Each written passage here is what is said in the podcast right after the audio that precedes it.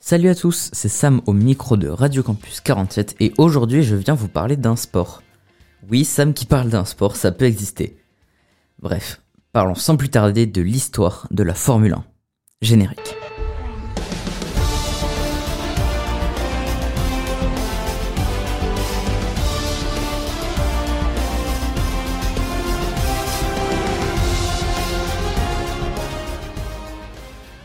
La Formule 1, autrement dit F1, est la plus haute compétition de monoplace après la Formule 4. La F1 a été créée par la Fédération internationale de l'automobile, autrement dit FIA, en 1946 et dont le premier championnat date de 1950.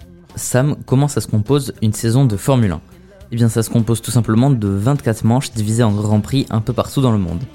Mais alors ce que vous pouvez vous demander c'est qui participe à la compétition? Eh bien, à la base, c'était 20 pilotes répartis en 10 écuries qui se battaient pour le titre de champion du monde. Et depuis 1958, les écuries se battent aussi entre elles pour gagner le championnat constructeur. Maintenant que le point histoire est placé, parlons un peu des courses. Je ne vais pas citer tous les circuits sinon cette chronique durerait 20 minutes, alors je vais juste vous donner euh, bah, les principaux tout simplement. Les circuits les plus mythiques de la Formule 1 sont le circuit de Monaco, un circuit en ville hyper complexe de par euh, ses virages, le circuit de Spa en Belgique et le circuit de Monza en Italie. Je vous propose de remonter un peu dans le temps pour aller voir les grandes légendes de la Formule 1. Nous sommes en 1980. La France écoute ça.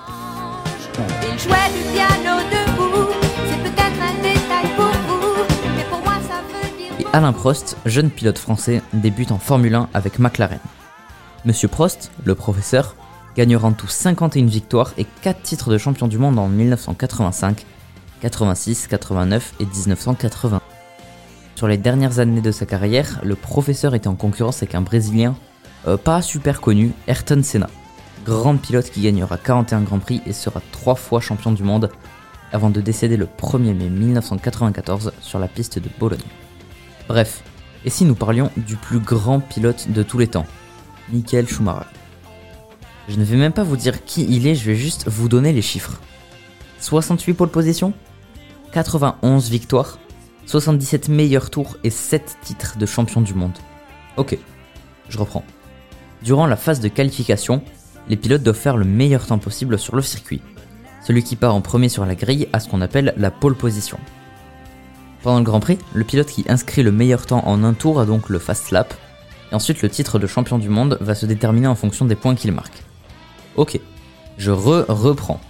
Le nombre de points est déterminé en fonction des places de la première à la dixième. Le premier remporte 25 points, le deuxième 18, etc. Ce qui fait que dans une course, nous avons donc trois batailles. La bataille pour être dans la zone des points, la bataille pour être sur le podium et aussi celle pour la première place. Mais alors, qui se bat? Eh bien maintenant, laissez-moi vous présenter les pilotes qui courent actuellement. Tout d'abord, du bruit pour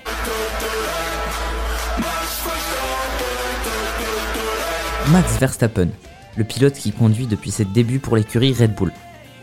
nous avons des équipes emblématiques comme Ferrari qui est déjà en course dans beaucoup de championnats et notamment donc la Formule 1.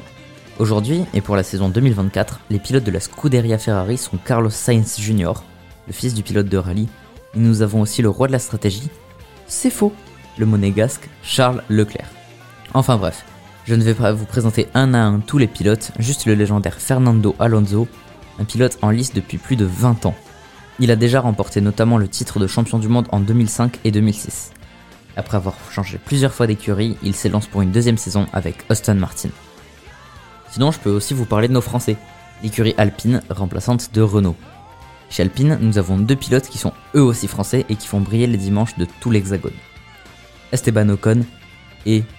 Pierre Gasly depuis tout à l'heure, je vous parle des pilotes du titre de champion du monde, mais je ne vous parle pas des écuries. Les pilotes d'une même écurie vont aussi se faire la guerre entre eux pour augmenter leur nombre de points. Mais il y a aussi un autre point, celui de la voiture. C'est un point qui est trop souvent laissé à l'abandon, le championnat constructeur. Le classement des écuries, mais aussi celui de la voiture. D'ailleurs, qu'est-ce qui est plus important dans la Formule 1 Le pilote ou la voiture?